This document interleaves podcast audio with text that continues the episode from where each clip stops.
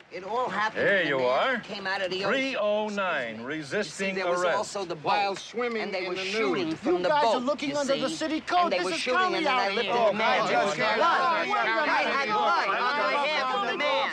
You know, there's no one shooting.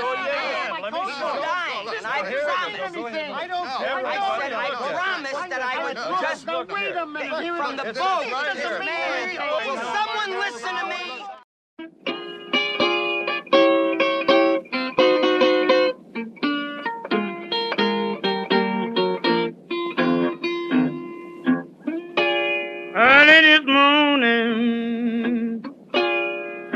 Upon my.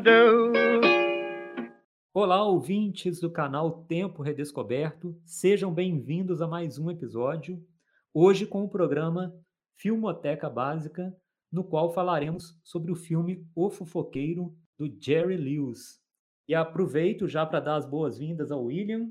Também já te peço, William, de início que você faça né, uma contextualização aí depois da sua apresentação sobre esse grande ator, cantor, diretor, um multitalento, Jerry Lewis. Olá, Fábio. Olá, nosso tão estimado ouvinte. Mais um programa, né? Hoje com o fofoqueiro, o The Big Mouth, do Jerry Lewis, um filme de 1967. É, é engraçado, Fábio. Eu, vindo gravar o programa aqui agora, eu lembrei uma situação que eu acho que é muito a cara desse filme, sabe? Existe um filósofo, o Edmund Husserl, que quando lhe perguntavam Oi, Husserl, como que você está? Ele sempre respondia assim: Estou bem, com uma certa dificuldade em ser. Eu acho que a questão central do filme de hoje é essa: como se chega a ser? Porque o protagonista do filme ele é quase que um vazio absoluto. E depois eu desenvolvo um pouco mais essa ideia desse filme para mim é, inquieto, desse filme maldito, vamos chamar até de certa forma, porque é um filme que não está assim tão na crista da onda, desse filme independente, mas ao mesmo tempo eu acho que é um filme que é o centro de gravidade de todos os outros filmes anteriores do Jerry Lewis. Então, só para contextualizar, e depois eu volto ao fofoqueiro, é, o Jerry Lewis ele é filho de pais russos, judeus russos. Ele começa no, no cinema americano é, como ator nos anos 50 e ao, aos poucos ele começa a ver que ele tem tato para direção. E aí na direção, que eu acho que é a parte mais interessante, ou pelo menos aquela que eu estou mais familiarizada para falar, a parte de ator assim, de interpretação, eu acho bacana, mas eu gosto mais da parte de direção mesmo. Que eu acho que tem coisas assim para a gente comentar e aprofundar um pouco mais na obra do Jerry Lewis, sabe? Então vamos lá, assim, para a gente começar o nível de contexto técnico do diretor Jerry Lewis. É, primeiro, ele é um dos primeiros caras, se não for o primeiro, que ele desenvolve uma técnica chamada Video Assist. O que, que é isso? Nos sets de filmagem do filme, dos filmes dele, ele colocava um dispositivo de vídeo para ver como que a cena tinha sido feita. Não esperava aquilo da lata aí para um copião para depois ser levado a uma mesa, uma mesa de edição para fazer a montagem do filme, seja como o Bresson, numa tela de cinema ou numa sala de montagem. Então ele já conseguia ter o timing da cena ali, naquele momento. Então ele é um dos pioneiros, se não o primeiro a fazer essa história do uso do, do vídeo assist. E eu acho que tem uma coisa, tem na verdade duas coisas muito interessantes do Jerry Lewis, ou melhor, tem três coisas muito interessantes do Jerry Lewis. A primeira dele, das coisas, é que o Jerry Lewis, né, o os personagens que ele cria nos filmes dele, são filmes engraçados no qual o personagem não é engraçado. Porque é engraçado que ele não seja engraçado. Eu acho que é isso que é interessante. Então, assim, já começa ele como diretor explorar toda a mecânica da comédia. É, tem um gosto por experimentação muito, muito forte, muito acentuada, uma recusa a tudo aquilo que está pré-estabelecido como narrativa cinematográfica, ainda mais o discurso hollywoodiano. Então a gente pode chamá-lo até de um modernista da, do gênero de comédia, assim. Mas tem coisas mais, até mais interessantes do que isso. Vamos lá. Primeiro, a inventividade estilística dele, assim, essa inquietação de inventividade dele de filme para filme. É uma coisa absurda como que os estilos de filme mudam de um para o outro. E aí você tem que pensar ele como diretor. Você tem que pensar no terror das mulheres, no Otário, você tem que pensar no Professor Aloprado, no filme de hoje, os últimos filmes dele, o Cracking Up. todos esses filmes têm uma inventividade muito acentuada no estilo de narração dele. E aí eu já caio num outro ponto que, quando eu falo isso agora com você aqui, eu já começo a lembrar tanto do filme de hoje, quanto em especial o Professor Aloprado, O Terror das Mulheres, a paleta visual dele, assim, de cores, a forma como é muito distinta essa paleta de cores, a ponto do Jean-Luc Godard chamar ele de pintor pelo cromatismo dos filmes dele, assim, e a organização dinâmica tanto do conteúdo daquela, daquela peça, quanto do movimento do corpo em cena. Então eu só completo a frase do Godard, porque se ele é um pintor, ele é um pintor expressionista. Então essa paleta visual do, dos filmes, no filme de hoje vai ter, de maneira bem, bem rica, bem inventiva, é um ponto muito, muito, muito interessante. E por fim, não é nem por fim, né? Mas uma outra coisa que eu queria apontar é o seguinte: se você pegar o Jerry Lewis, ele parece estar na mesma linhagem de cineastas como Dziga Vertov, Federico Fellini e Glauber Rocha. Porque esses quatro diretores, os filmes deles dançam. E não é dançam de musical, não. É a dança, a movimentação do corpo no espaço. São filmes que dançam. A, a montagem dança. É um convite a, a, ao bailado. Então, diante de tudo aquilo que eu estou falando para vocês como uma introdução à obra dele, Jerry Lewis é para o gênero da comédia, para a narrativa cinematográfica do gênero de comédia, a mesma coisa que o Pablo Picasso é na pintura, a mesma coisa que o Stravinsky é na música. Essa modernidade. É... Só que, ao contrário de Picasso e de Stravinsky, Jerry Lewis é um marginal, porque ele nunca joga a regra do sistema. É... E quando eu falo que ele é um moderno da narrativa, ele brinca com essa parte é, do gênero, da mecânica da comédia. O que eu quero dizer com isso? Ele vai desconstruir o tempo todo o funcionamento da piada, da gag em si.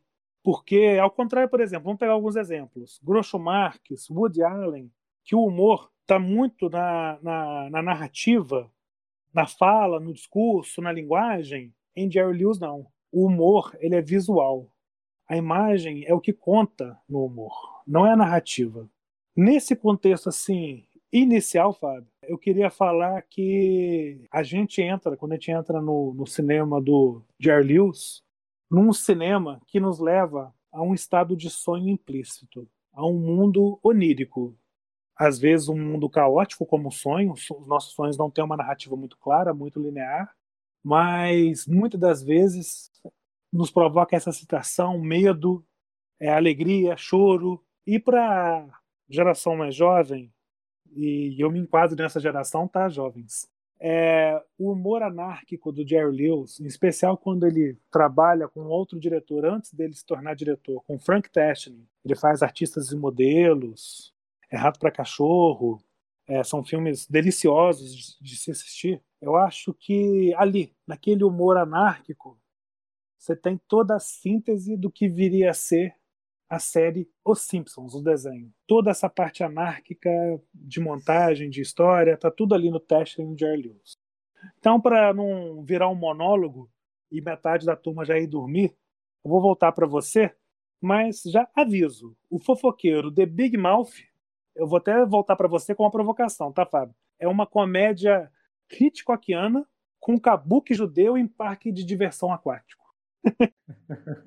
Bom, acho que isso daí dá uma boa ilustração do caos que é o filme, né, William? Quando a gente vê todos esses elementos. Mas o mais incrível, né? Tudo isso faz sentido. Né?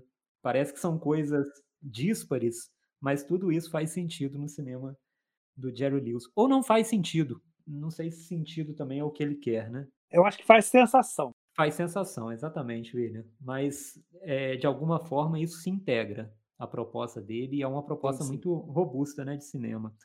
Eh, William, eh, a sua introdução foi muito interessante, assim, com vários comentários que eu já gostaria de fazer uma réplica, parecendo programa eleitoral, réplica, né? Mas eu faço uma tréplica. Deus me livre, né, William? Deus me livre. Você vai fazer o quê? 30 segundos para fazer uma, uma, uma tréplica? A tréplica eu acho que são 15 segundos só, hein? Eu, eu queria falar para o candidato você não foi claro na sua explicação. O negócio vai ficar sério quando a gente chamar, quando a gente chamar o outro de ilustríssimo. É, caríssimo. Caríssimo, né? O honorável deputado, aí que negócio fica sério. Mas enfim, esses comentários que você fez inicialmente, eu acho que são muito interessantes. Eu quero me deter sobre um deles especificamente, mas antes eu queria só fazer uma menção para uma geração jovem como a nossa, né, William? Agora eu vou roubar aí sua, sua juventude e compartilhar dela.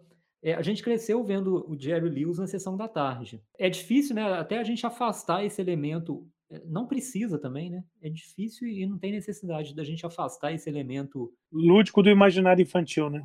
do infantil, dessa questão é, de marcar mesmo a infância, né? Eu acho que isso fica como um elemento constituinte de quem a gente é hoje. E que alegria, né, William? Ter um, uma memória de infância tão lúdica quanto os filmes do Jerry Lewis, mas ao mesmo tempo tão ácida e tão prem de significados, né? Quanto esse cinema dele, né? E esse é um filme que, quando eu revi agora para essa nossa discussão, várias cenas já estavam cristalizadas na minha memória, mas o fato é que passavam tantos filmes do Jerry Lewis na sessão da tarde que a gente chegava até a confundir, né? Eu, eu percebi que a memória, essa memória afetiva desses filmes, ela quase que faz uma outra edição aí, né? Uma outra colagem de imagens e a gente eh, se vê permeado aí por, por imagens que pertencem a outro filme, a gente acha que é desse, ou então eu achava que tinha visto outros filmes e não esse, e na verdade eu tinha visto. E o mais importante, né, eu estou resgatando esse fato aqui, né, para dizer como que ainda é uma experiência muito legal ver Jerry Lewis, mesmo depois de tanto tempo sem ver o fofoqueiro especificamente, né?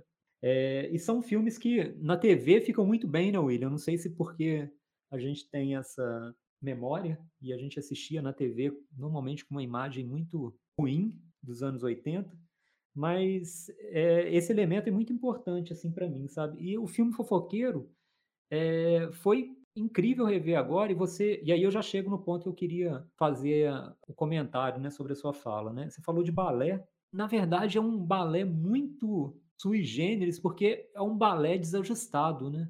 Não tem aquela elegância do Chaplin, e depois eu quero desenvolver melhor essa questão. A ideia do desajuste do Jerry Lewis, né, vários críticos de cinema já comentaram sobre isso, mas eu quero comentar depois com relação a esse filme, é, alguns pontos em que esse desajuste se enfatiza, mas eu queria só mencionar essa questão do balé, né? É um balé, mas é um balé desajustado. É um filme diferente porque aqui não tem uma destruição de cenário, que é algo que a gente vê em outros filmes, é quase que um, um apocalipse risível, claro, né? Não um apocalipse de filme de catástrofes, né? Mas um apocalipse do, do poder do corpo do Jerry Lewis.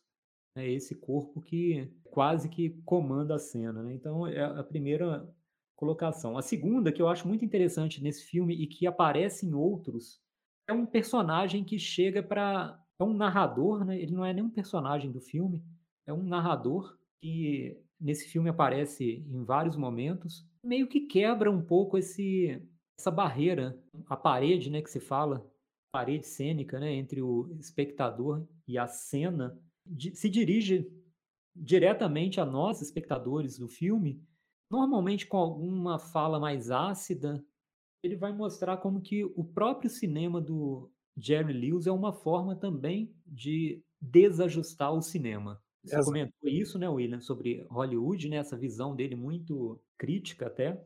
Mas esse narrador, ou esse, eu diria que é quase um coro, né?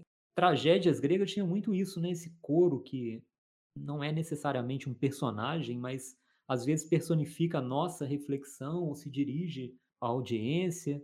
Mas eu digo como que aqui já tem um elemento que tem uma função de testar os limites do cinema. Não num sentido é, mais racional ou mais é, até político do Godard, né, que também faz isso, expande, né, e tenta esgarçar o máximo que ele pode o o que é o cinema, né?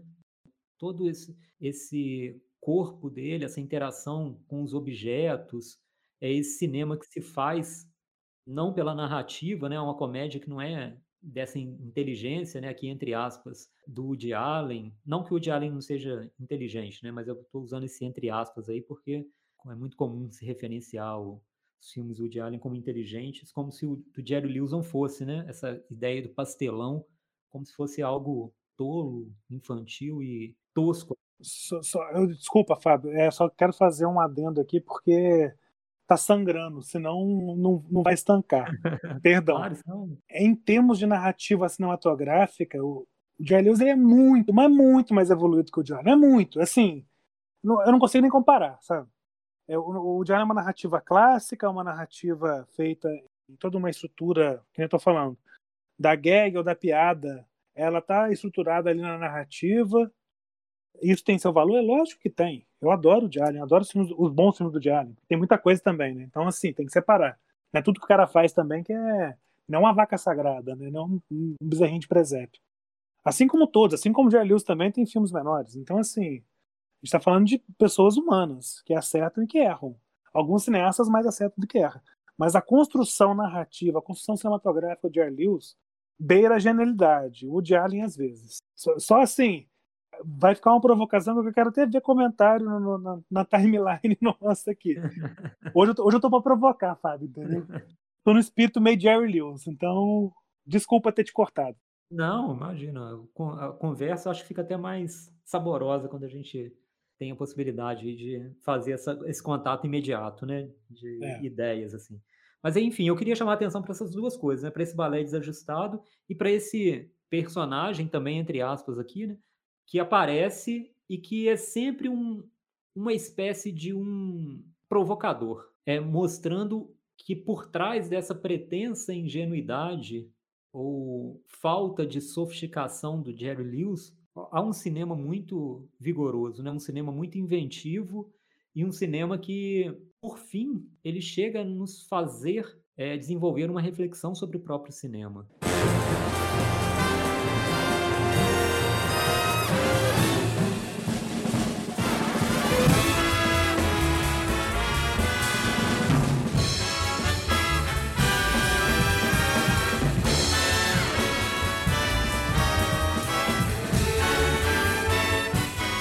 Que eu acho muito importante, né? E aí, é como que ele inaugura também uma espécie de linguagem cômica, uma espécie não, uma linguagem cômica que seria muito influente também posteriormente, né? A gente vê ecos do Jerry Lewis nos Trapalhões, não só no em termos de personagem, mas até de formato, né? De quadros, do, do aspecto caótico também, que muitas vezes os trapalhões incorporam nas cenas, né, de destruir o cenário, de mostrar uma coisa que não deveria ser mostrada, de eh, se dirigir diretamente ao espectador, né, quebrando ali a, a encenação.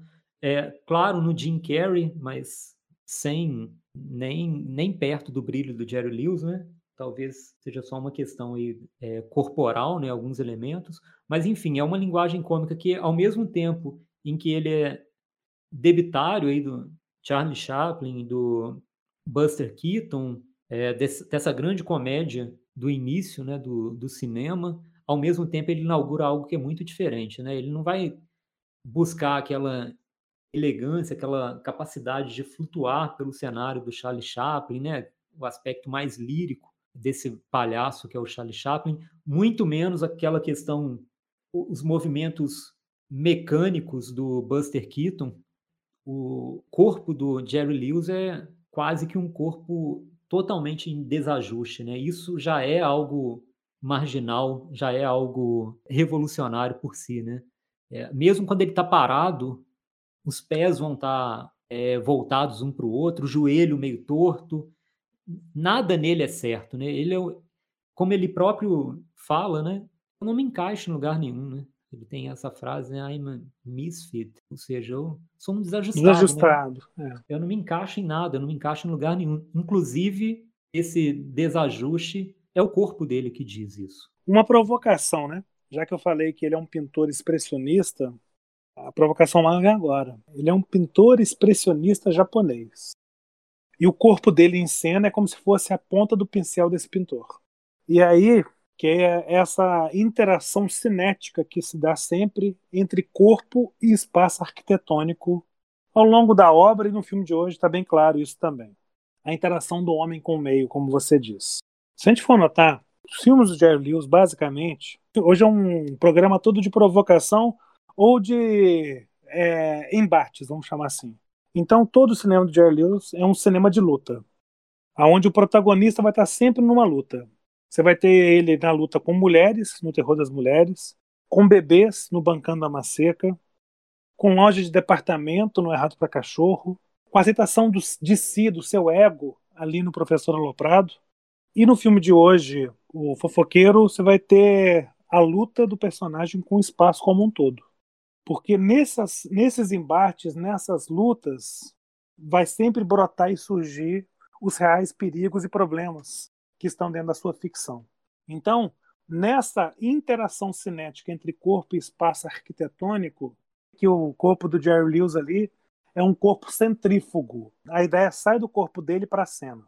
Você quer ver um exemplo disso no filme de hoje, no Fofoqueiro, para a gente já entrar e não ficar falando de uma maneira tão aberta na obra? É, a gente tem como personagem principal Gerald Clanson.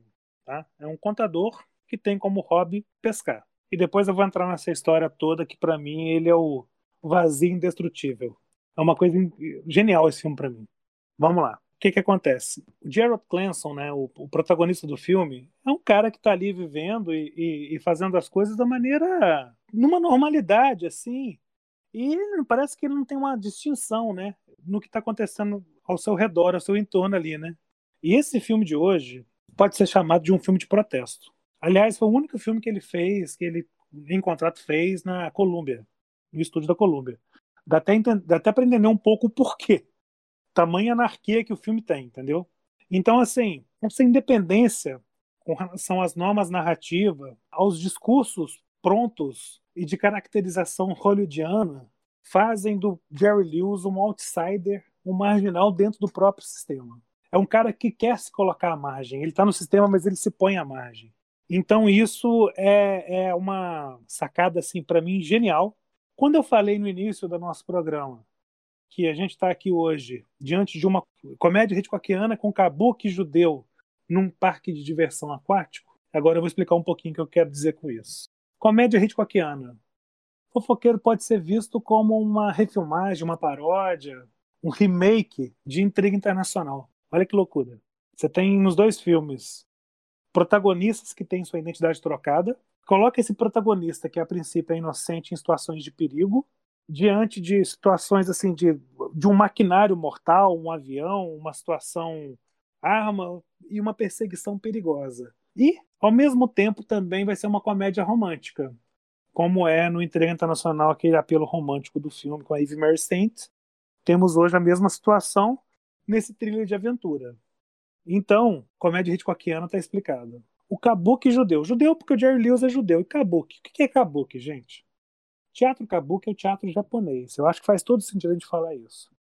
Tem um momento do filme que o Jerry Lewis ele vai entrar como um protagonista de, do teatro kabuki, querendo fugir dessas ciladas que ele vai entrando sem saber por que está entrando, dessa perseguição dos capangas. Ele entra dentro do teatro como um personagem de kabuki. Kabuki é aqueles personagens japoneses é, que pintam a cara de branco, mas eu acho que o principal é que o significado desse diagrama é o canto, a dança e a habilidade. A palavra kabuki ela pode ser traduzida como a arte de cantar e dançar. Aí tem uma outra coisa que eu acho interessantíssima. A piada que ele faz ao teatro kabuki. Por quê? O personagem dele grunhe. Ele não fala nada, a gente não entende nada. Mas ao mesmo tempo, será que isso também não é uma provocação, essa ignorância cultural? Você ir numa peça em que você não está totalmente enraizado uma cultura japonesa, não entende do idioma, é, é um grunhido pra gente. Então tem uma sacada ali muito interessante ali que eu acho bem forte, sabe? Eu ainda tem que falar sobre o vazio indestrutível, mas eu acho que para dar uma, um contexto até de bate-bola, se você tiver que colocar alguma coisa agora, ok. Senão eu já entro nesse Gerald Clanson, nesse personagem que é o absoluto para mim, é o vazio absoluto. Vou, vou só colocar mais uma coisa que eu acho que é interessante, Fábio. É como se ele fosse um protagonista genérico, de tão vazio que ele é, porque você não sabe nada da vida do cara. Ele não tem passado, ele não tem infância, ele só tem uma profissão. Ele é um contador que sai de férias e vai pescar pro seu hobby. Só faz, você sabe isso do cara. O cara ele é a personificação do vazio. E daí eu volto à ideia original que eu falei lá em Edmund Husserl. Como você está? E Husserl respondia: Estou bem, com uma certa dificuldade em ser. E aí o filme nos propõe o seguinte: como que se chega a ser? Como que desse vazio, uma pessoa sem qualidade, sem ponto forte, sem coisa característica, mas também sem fraqueza, se chega a algo com contundência. É a personificação do vazio. Olha que coisa interessante. Eu acho que é importante eu comentar alguma coisa agora, porque eu queria ainda falar um pouco sobre corpo, e depois a segunda coisa, segundo tema que eu vou mencionar, ele tem a ver com essa questão do vazio, então acho que é melhor eu falar sobre o corpo agora, te interromper, e depois, quando você voltar para falar sobre essa questão do vazio, eu, eu acrescento minha segunda ideia. Enfim. Bom, então, William, o corpo, como a gente acha que já deixou aqui claro, né, é um elemento central para se entender os filmes, né, a filmografia do Jerry Lewis. E nesse filme eu acho que tem uma questão específica que é, que é interessante a gente pensar. Primeiro, de forma geral, é o corpo que revela o espaço cinematográfico, né? Isso é muito claro na cena inicial, em que há um, um helicóptero, provavelmente um helicóptero sobrevoando, e todo o movimento do helicóptero se dá em, em torno do corpo estático do Jerry Lewis pescando, né? Do Clemson pescando. Enquanto ele não se move, não há é, revelação do espaço cinematográfico. É né? claro que ali né, há uma visão de cima, né? então você consegue ver que é um litoral com algumas rochas e tudo, mas parece que o, o próprio movimento da câmera é atraído para o corpo dele. Nesse momento, me parece que é o concêntrico, né? Vai para o corpo dele, para partir do corpo dele se espalhar e a gente começar a ver o espaço cinematográfico. Só existe o espaço que o corpo dele está presente. Então ele começa ali né, com, a, com a situação que ocorre no litoral, né, dele se encontrar com o outro dele, mas que ele não sabe né, que é, porque está com uma máscara de é, mergulho. Aí a partir dali vem uma cena genial com os policiais. Aliás, os 40 primeiros minutos do filme são irretocáveis para mim. Aquela cena com os policiais é o que você falou, né? A comédia não tá nele, né? Ele fica até olhando assim, tem umas uns planos, né, do, do rosto dele. Quase que ele diz assim: "Gente, vocês acham que o idiota sou eu?" Né? Os policiais estão ali com uma situação absolutamente estúpida, mas muito plausível, né? E talvez por isso seja tão estúpida assim, porque é plausível que aquilo aconteça. Depois tem uma cena dele ligando, que também é genial, assim, tudo com um tempo perfeito assim de construção da cena, mas todo o espaço cinematográfico é revelado à medida em que ele chega até esse espaço. Então, é o movimento do corpo dele que cria o espaço. Né? Quase que, se a gente fizer uma analogia meio é, esdrúxula, né? se tem na linguagem religiosa o Fiat Lux, né? talvez a gente possa dizer que tem o Fiat Motus, né? ou seja, é pelo movimento do corpo que se desenrola tudo, né? Eu não vou nem dizer que, que é a ação do filme, mas tudo, né? E aí, essa questão do movimento é importante porque complementa a sua ideia, né, William? De que é a partir do corpo dele que se. É desse movimento corporal que se, se extravasa, né? Para tudo no filme, né? E permeia tudo, né? Então, isso é muito claro na cena de perseguição. Aí ele chega no hotel, o espaço cinematográfico do hotel é mapeado pelo movimento dele, né? Ele vai até a quadra, ele vai até a sala do negociador de pedras preciosas. Só que nesse filme eu acho que tem uma questão interessante. Em vários filmes, esse desajuste corporal do Jerry Lewis se traduz numa quase que num abalo sísmico, né, com relação aos objetos, né? E aqui o abalo sísmico, sísmico é com relação a outros corpos. Desde o início, né, ele está ferindo, desajustando, deformando outros corpos. Para mim, esse filme também é único nesse sentido. Né? A gente não tem aquela destruição aqui de cenário, como a gente tem no Otário, na cena genial né, do, da aula musical. Aqui, a destruição, o abalo sísmico que o corpo dele suscita é em outros corpos.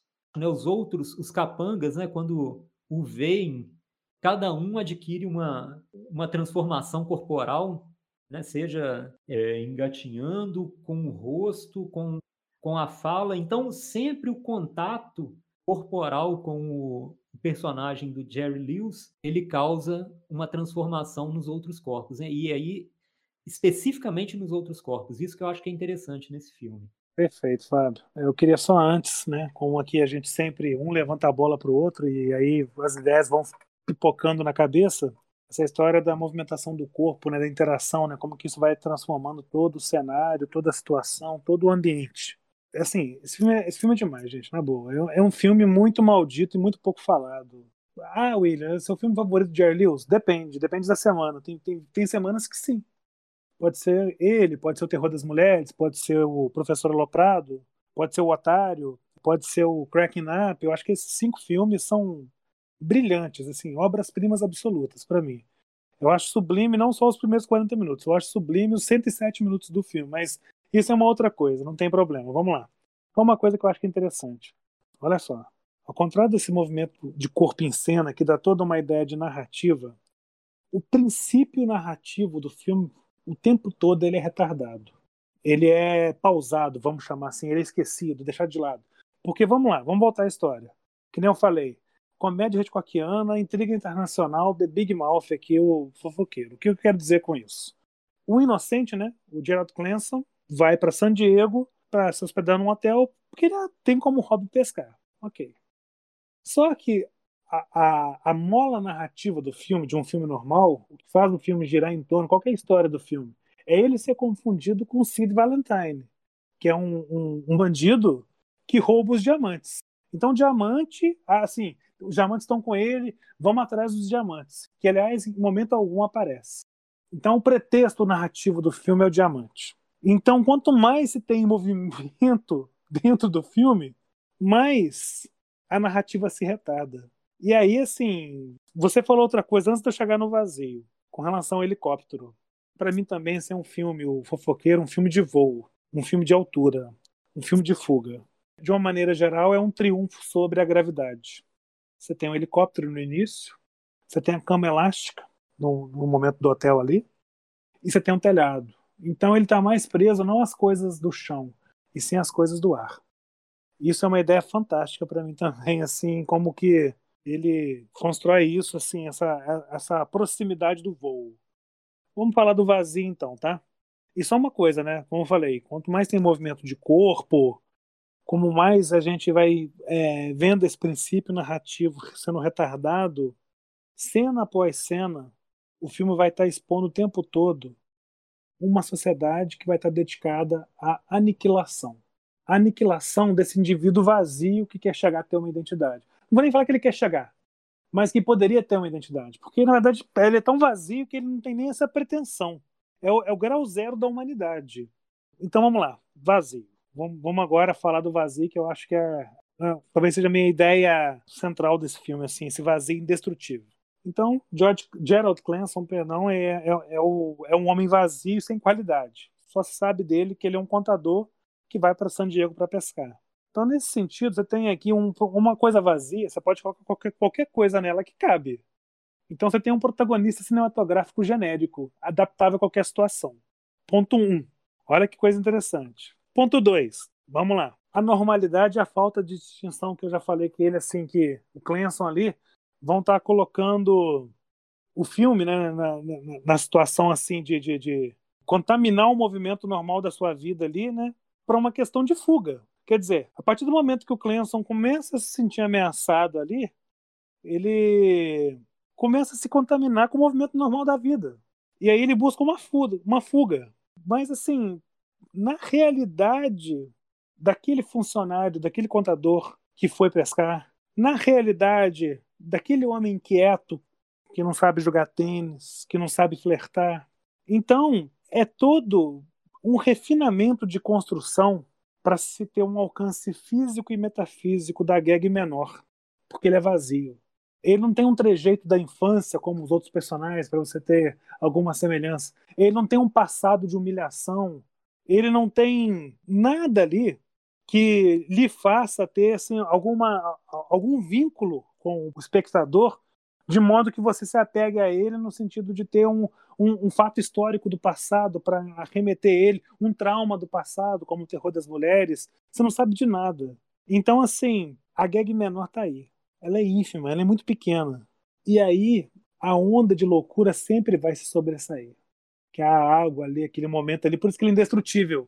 Ah, ele está morto. Não, ele volta. Ele sempre volta. Vai ser sempre esse vazio indestrutível. Um homem sem qualidades. Não é Robert Musil, é Jerry Lewis.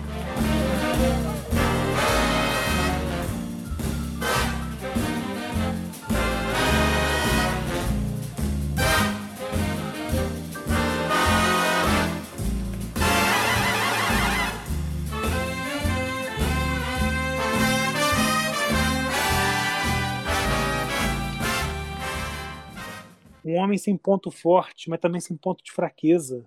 Um grau zero de humanidade, eu diria, Fábio.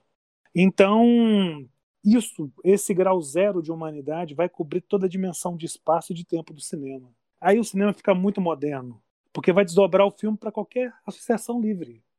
Então, assim, se torna um, um filme multifacetado, mudando o mundo o tempo todo à sua volta ali. Então, assim, eu acho que, basicamente, eu queria falar sobre esse personagem vazio e solitário, essa figura isolada, sem família, sem passado, né? Está definido apenas pela sua profissão e pelo seu hobby, que é pescar. E depois eu volto para. Aí sim eu acho que, que eu fecho a ideia desse, desse filme de uma maneira mais amarrada. Embora eu acho que amarrar esse filme é ir contra toda a sua essência. Mas vai lá, Fábio. Sim, eu vou até pegar esse gancho aí do amarrar o filme talvez seja impossível, até porque é um final sem final, né, William? Sim. No final do filme, e aí eu vou dar aqui um, um elemento de tensão aqui, eu vou deixar esse final para daqui a pouco, que eu quero falar sobre uma coisa. Aqui eu quero até fazer uma paráfrase ao Truffaut, que dizia né, que em Hitchcock a gente tem uma culpa intercambiável. Eu diria que nesse filme do Jerry Lewis a gente tem um movimento intercambiável. Porque Perfeito. se a gente começa o filme é o outro eu dele que estava em movimento, fugindo. Quando ele fica inerte, ele passa o movimento para o Clemson e o Clemson passa a ser a mola do filme com o movimento dele, como eu já falei aqui, né? Desbravando aí espaço. Só que no final, no momento em que o personagem do Jerry Lewis, o Clemson, ele se vê acuado e imobilizado por questões da perseguição ali do mar da pedra, aparece o, o Valentine e ele entra em movimento de novo. O movimento sai do Clemson e volta para o Valentine, e aí acontece todo um desencadear de movimento de novo, de ação. Né? Só que agora eles deixam o Clemson e vão para o novo receptor desse movimento. Né? Então parece que é um movimento, e até tem outra coisa que eu acho que corrobora essa visão. Em vários momentos do filme, eles fazem uma menção de que esse movimento está circulando há muito tempo, né? Eles citam várias cidades em que esse cara teria sido assassinado, mas a perseguição nunca termina, né? É, até chegar ali naquele, naquela situação no litoral em que ele encontra esse, esse corpo. Então, me parece que o fato dele ser vazio é porque não é um filme sobre ontológico, sobre identidade, né? É um filme sobre movimento. E o movimento se utiliza desses corpos. É, aí é claro que tem um outro elemento que eu acho que a gente vai ter que conversar aqui, né? A questão da fragmentação psicológica, que é algo muito presente nos filmes do Jerry Lewis, né? Ele se divide em vários personagens, ou então o próprio personagem dele né, se fantasia, se, se disfarça, né? Então tem essa fragmentação também. Mas eu diria que eu vejo esse filme como um movimento intercambiável. O início se dá dessa forma, com a primeira mudança do movimento, saindo do Valentine e indo para o Clemson, e termina fazendo o movimento oposto. Sai do Clemson, um movimento, quando ele se vê impossibilitado de continuar a fuga, né? É uma perseguição. Na verdade, o filme é uma grande perseguição que não termina, né? São é, vários grupos. É o intriga internacional. é, exatamente. São vários grupos ali que o perseguem ao longo do filme. E no momento em que ele não pode mais escapar, ninguém prende o movimento é, é um final que não é final, né? É a incapacidade do próprio cinema de entender esse movimento, né? O movimento continua, estava antes do filme e vai continuar depois do filme, né? O movimento, cada cineasta pega uma parte desse movimento. E aí eu acho que é outra provocação fantástica do Jerry Lewis, né? Eu consigo mostrar só essa parte do Clemson, mas o movimento existia antes e vai continuar existindo depois. E assim, eu para encerrar minha parte, William, eu acho que eu não vou ter mais eu queria só então ressaltar esse ponto, né? Como que aqui também o personagem dele se disfarça em um momento, tem esses dois personagens, né?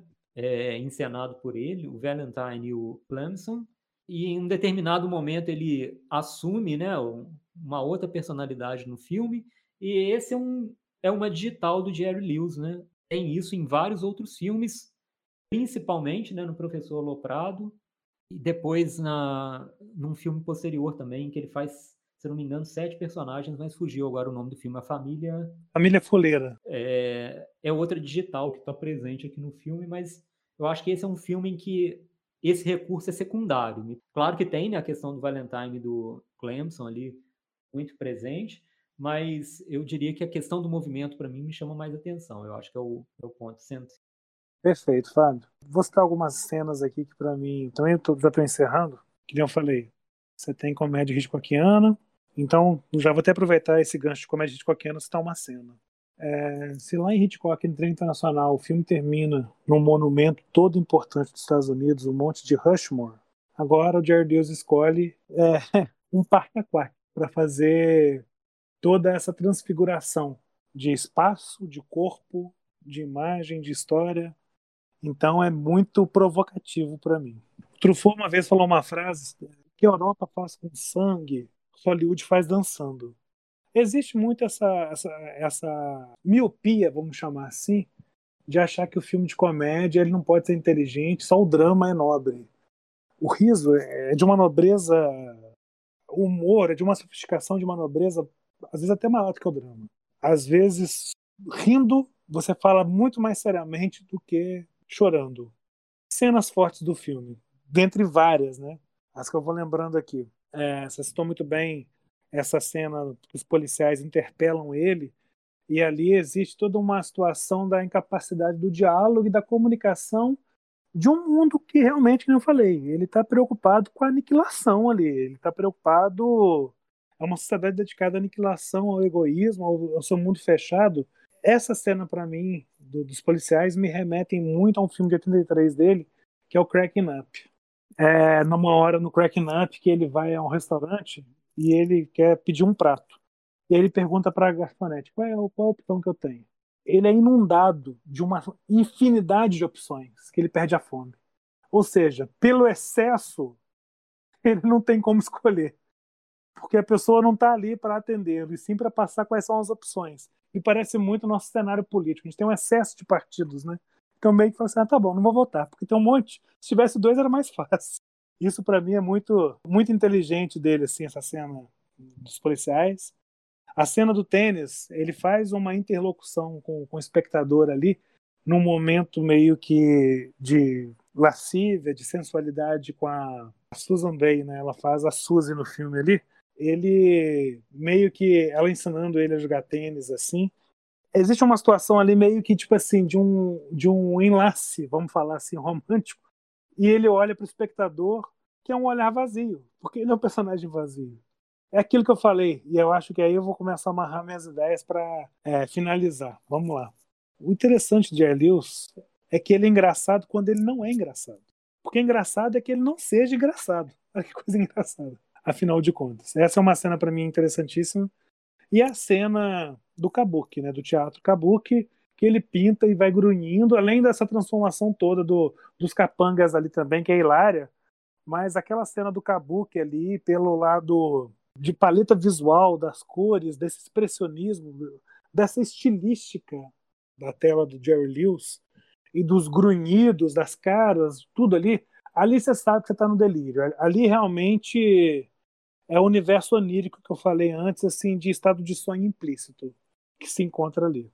E para finalizar, eu acho que eu estou finalizando, eu não estou. É, para não ficar redundante, né? Se é que tem como finalizar, eu acho que esse filme não tem como finalizar, né? Aceleração do movimento do corpo ali, de toda a narrativa corporal ali, atrasando o McGiffin, né? Um Hitchcock chamado de McGiffin, que é o pretexto do filme ali para para que o filme ande, né? Ele fala que não é preciso de uma.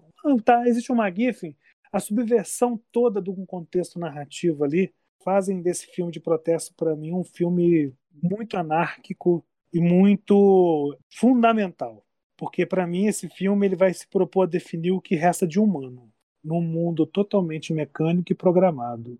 Mas o que resta de humano é esse vazio, é o Lao Tse. É você juntar o e Yang, mas você não tem mais as bolinhas nem preta nem, nem branca. Você tem todo o vazio, a plenitude. Então é uma sabedoria de zen budismo para mim. E assim eu encerro a minha fala, Fábio. Bom, então acho que a gente já pode partir para dicas, não é isso, Ida? Pode, pode sim. Eu lembrei só de uma frase agora que eu acho que vai servir assim como um encerramento aí é, complementar da minha parte, né? Pós-créditos já, ele agradece ao parque aquático, aí ele coloca, né, agradeço também ao parque aquático que permitiu que o filme fosse feito lá, porque senão ele teria que ser feito em outro lugar. Fantástico. Gostaria de deixar como dica, professor Loprado, que é a versão do Jerry Lewis, tá, gente? Não a versão do Ed Murphy dos anos 90. É, é essa versão, né, dos anos 60, do Jerry Lewis. Ótima dica, Fábio. Aliás, eu vou até mudar minha dica, porque eu devia ter começado antes, né? Isso que dá, ficar dando aviso. Agora você tem que criar outra dica. A minha dica seria eu falar assim, gente, minha dica é muito simples. Pela primeira vez na história desse programa, até parece que é um programa de 15 anos, mas tudo bem. Mas nunca na história desse programa eu dei a dica que era o próprio filme. Eu ia falar que a dica é realmente as pessoas assistirem um fofoqueiro. Mas não, eu acho que isso já está implícito, senão a gente não faria o programa. Então vamos mudar a dica. É, você citou os filmes de Jerry Lewis. É, eu, falei dos cinco filmes que eu mais gosto, que são o de hoje, o, Otário, o Professor Aloprado, Terror das Mulheres e o Cracking Up. Mas a minha dica então vai ser para outros dois comediantes que a gente falou aqui hoje. Para um filme do Chaplin e um filme do Buster Keaton. Mas assim, eu vou dar dicas não de filmes que eu acho que sejam os melhores filmes de cada um, mas que eu consigo ver elementos de Jerry Lewis ou assimilações que o Jerry Lewis fez desses dois comediantes geniais, que é o Chaplin e o Keaton. Então, do Chaplin, eu vou colocar como dica o circo e do Buster Keaton a General. E, de novo, assistam o Fofoqueiro, porque vocês vão ver esse compromisso do Jerry Lewis com um absurdo. Bem, é, da minha parte é isso, Fábio. Eu me despeço. Nessa semana que a gente está fazendo o programa, talvez essa semana seja o meu filme favorito de Jerry o Fofoqueiro. Se me perguntar na semana que vem, deve, já deve ser outro. Depende daquilo que eu assisti na semana. Eu sou um grande fã dele mesmo. Eu acho ele um dos maiores diretores, não de comédia, um dos maiores diretores. Entra facilmente na minha lista aí de 30 maiores diretores, 40 maiores diretores, facilmente. É um gênio absoluto. Então assistam o filme do Jerry Lewis. Esse é um filme mais difícil de hoje, porque é difícil a gente lidar com o vazio, né? Mas nesse grau zero de humanidade, nesse protagonista genérico, eu genericamente vou me despedindo de você, Fábio. Um grande abraço. Abraço, querido ouvinte, e até o próximo programa. Um abraço, William, e um abraço também para todas e todos os nossos ouvintes, e até a próxima.